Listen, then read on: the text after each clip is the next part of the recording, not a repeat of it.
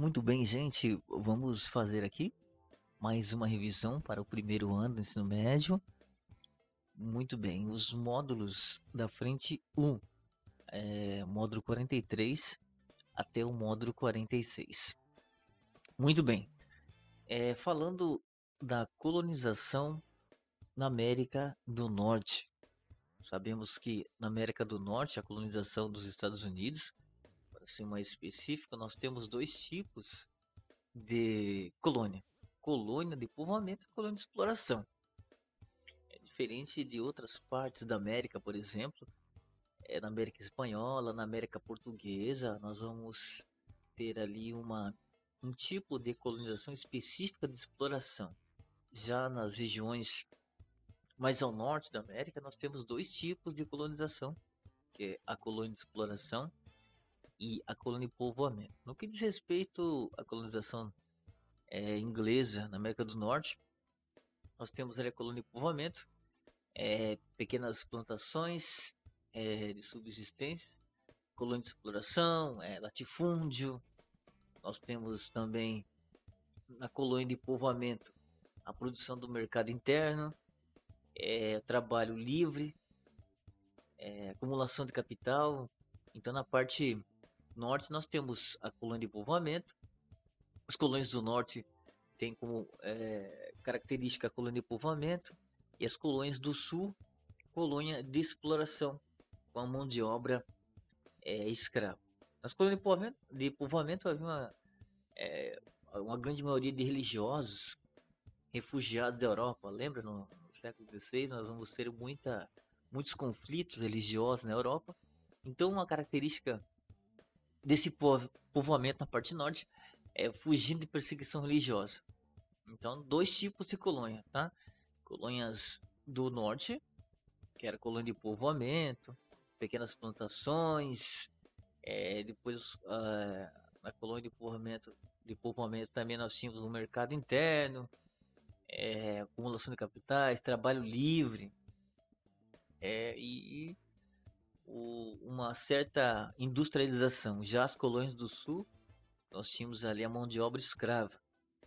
Outra coisa também é na colônia de povoamento uma grande, um grande, grande número de refugiados e religiosos fugindo de pressão religiosa na Europa, os chamados puritanos.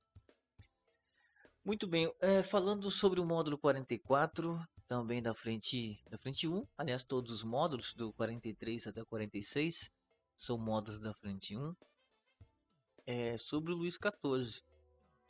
Luís XIV, que ele é tido como Rei Sol, onde a França conheceu o seu apogeu, é, o apogeu do absolutismo na Europa foi no governo do Luís XIV, Palácio de Versalhes, enfim é o absolutismo francês, é, o auge, o apogeu do absolutismo na Europa, para ser mais específico do absolutismo francês, foi com o Luís XIV. É, Luís XIV ele falava que o Estado, a célebre frase do Luís XIV que dizia o Estado sou eu. Não se sabe ao certo se essa frase foi ele que, que disse, mas essa frase foi atribuída ao Luís XIV. O Estado sou eu mostra aí a intenção, o nível absolutista, essa ideia, esse governo absolutista do Luís XIV. O... Então podemos dizer que o apogeu é o ponto alto do absolutismo na França foi no governo do Luís XIV. O Estado absolutista ele ganha muita força na Europa, é, para ser mais específico, na França, no governo do Luís XIV, Palácio de Versalhes, onde é construído, é reestruturado, na verdade, o Palácio de Versalhes, ganha uma grande reforma, o Palácio de Versalhes, é no governo do Luís XIV. É, todas as cerimônias que existiam no Palácio de Versalhes tinham o objetivo de é, de fortalecer ainda mais. Ou seja, o Palácio de Versalhes foi uma um, um projeto do Luís XIV para fortalecer ainda mais o seu absolutismo, a sua superioridade, para distinguir, né, distinguir o rei é dos súditos, por exemplo, né? Isso foi uma, umas cerimônias que existiam dentro do Palácio de Versalhes, Versalhes né? para mostrar o poder absoluto do Luís XIV, no sentido também de cada vez mais ele mostrando poder para é, diferenciar e fortalecer sua imagem de superioridade em relação aos súditos. Então, o absolutismo francês ganha muita força aí com Luís XIV. É, falando ainda da França, então no período do, do Luís XIV, agora ainda no modo agora no modo 45, a França vai ter muitos muitas colônias aqui na América, tá? Importante entendermos isso. Tem as chamadas companhias de comércio é, no Canadá. Vai ter a França tem colônias no Canadá é, na região ali das Antilhas também, na, nas ilhas do Caribe, é, no, no centro, ali na América Central, nas pequenas Antilhas, ocupação francesa. O Haiti, por exemplo, era uma colônia francesa, o Haiti.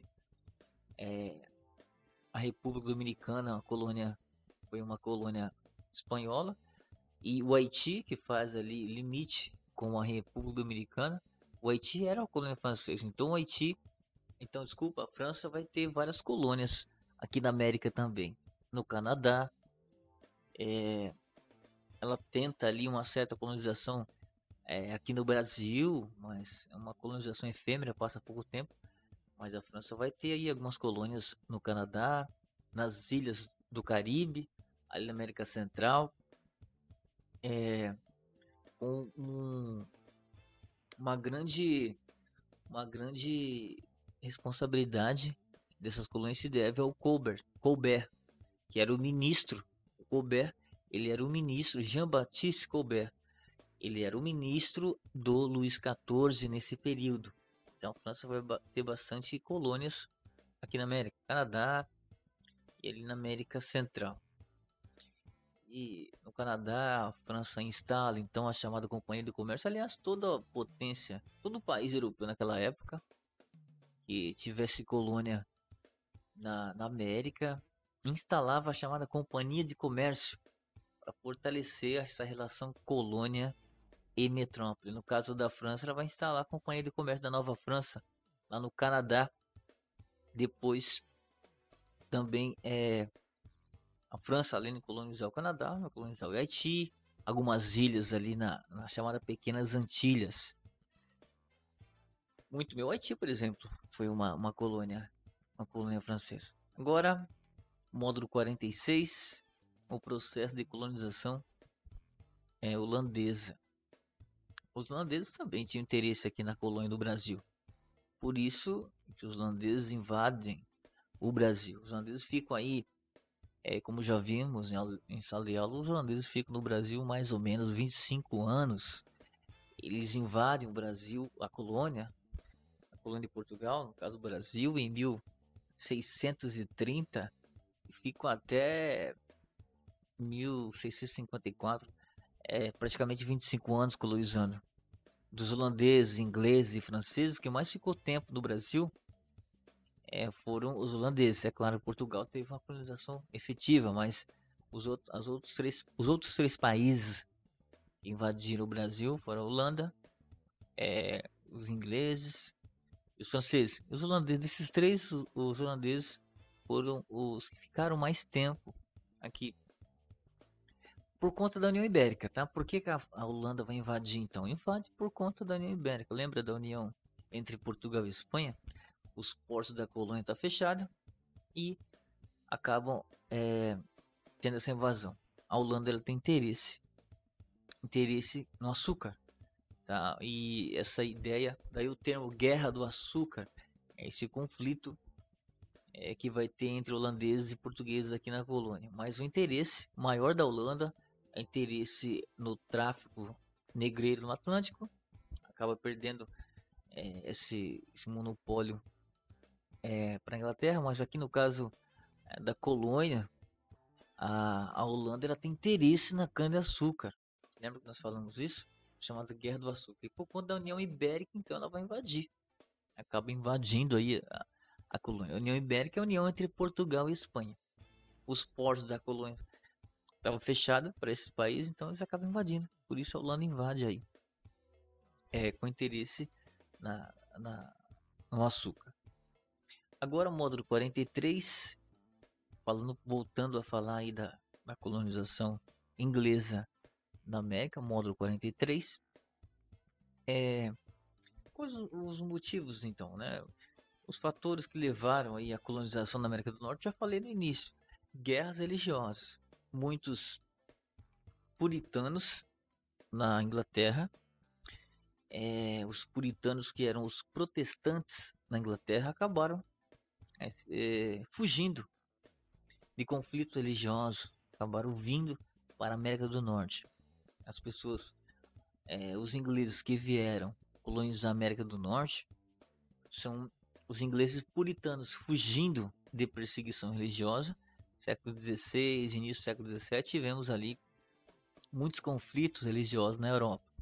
Então, os grupos que vieram da Inglaterra são grupos protestantes, os chamados os chamados puritanos vieram colonizar então é, colonizar os Estados Unidos a parte norte da América muito bem voltando aqui a falar também agora é, da França bastante assunto aí sobre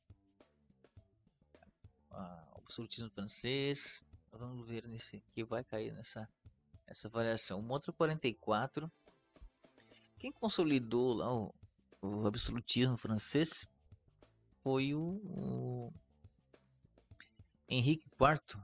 E consolida. É claro que o, o, o Luís XIV ele vai o apogeu do absolutismo com Luís XIV, mas quem consolida o absolutismo na, na França é o, o Henrique IV. No século XVI, então, como já falamos, tinha muita, muitas guerras religiosas na Europa.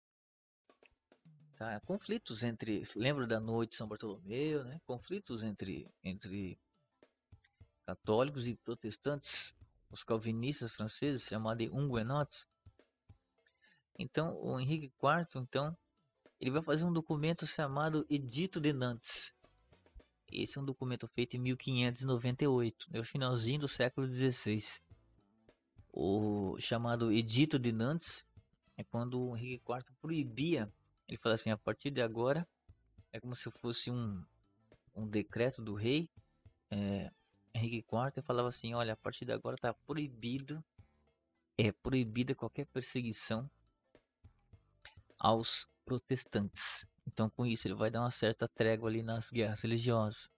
O chamado Edito de Nantes, que proíbe, é, proíbe a perseguição aos protestantes. A perseguição, ele era um rei católico, então ele proíbe a perseguição aos protestantes. Isso é, dá um fim aí às guerras religiosas na França. Muito bem. Agora módulo 45, falando ainda bastante aqui da, da da colonização francesa na América. As regiões, quando a gente fala regiões, é, região da Antilhas, regiões ali, é, as regiões que foram é, colonizadas pelos franceses, as Antilhas, as chamadas Pequenas Antilhas, algumas ilhas que existem ali é, no Caribe, sobre na época, no século 17, sobre o, o comando ainda do Colbert, que ele era o ministro, lembra do Colbert? Ele era o ministro Jean-Baptiste Colbert ele era um ministro do Luís XIV. Isso já no século XVII. Eu confundo. Edito de Nantes foi lá no século XVI, tá? Com o, Luiz, o, com o Henrique IV. Agora, ali, meados do século, do século XVII, é com o Luís XIV. O apogeu do absolutismo francês. A França vai ter muitas colônias aqui na, na América, em todo o canto da América. É, essas regiões, chamadas Pequenas Antilhas, eram pequenas ilhas ali no Caribe. Uma delas, o Haiti, por exemplo, como já falamos, o Haiti foi uma colônia francesa. Eles produziam muito açúcar, é, madeiras, o café, é, cacau, algodão. Então era uma, um, era importante esses produtos eram importantes para a economia. A França tinha uma, uma produção manufaturada, um, tipo de produção chamado que é uma produção intermediária entre o artesanal e o industrial, que é a manufatura. Então, os produtos que eram manufaturados, algodão, açúcar, o café e também o cacau nessa região era muito importante. Aí, economia, esses produtos muito importante para a economia, é, para a economia francesa. Muito bem, módulo 46. Ainda falando da colonização holandesa agora na América, essa, essa pequena, esse pequeno tempo aí, mais ou menos quase é, 25 anos que os holandeses ficam colonizando o Brasil. Depois, é, em 1654, eles são expulsos da colônia do Brasil e vão é, cultivar a cana-de-açúcar lá nas Antilhas. E é importante entender que os holandeses conheciam bastante essa questão do, da, do, do refinamento do açúcar. Os holandeses conheciam como fazer um açúcar de qualidade. Lembra que nós comentamos isso na sala de aula? O português era um açúcar bruto, um açúcar chamado açúcar mascavo. Já os holandeses, eles sabiam como refinar o açúcar, sabiam quem que comprava na Europa, então o, o açúcar do holandês era de, de, maior qualidade. Daí o interesse dos holandeses é acabarem é, invadindo o Nordeste. Tá? Os holandeses é, eles se estabelecem na região Nordeste por conta do clima.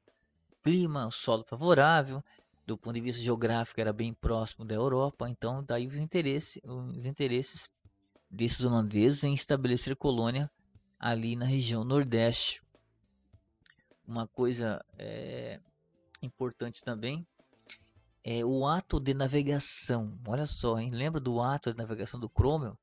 Todo produto que chega na Inglaterra tinha que ser transportado por navios ingleses, enfim.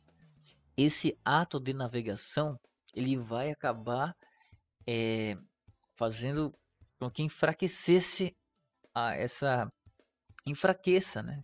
É, o, essa o poder que os holandeses tinham. Os holandeses também tinham um certo poder marítimo, mas o ato de navegação do Cromwell é uma atitude é, econômica do Cromwell para a Inglaterra.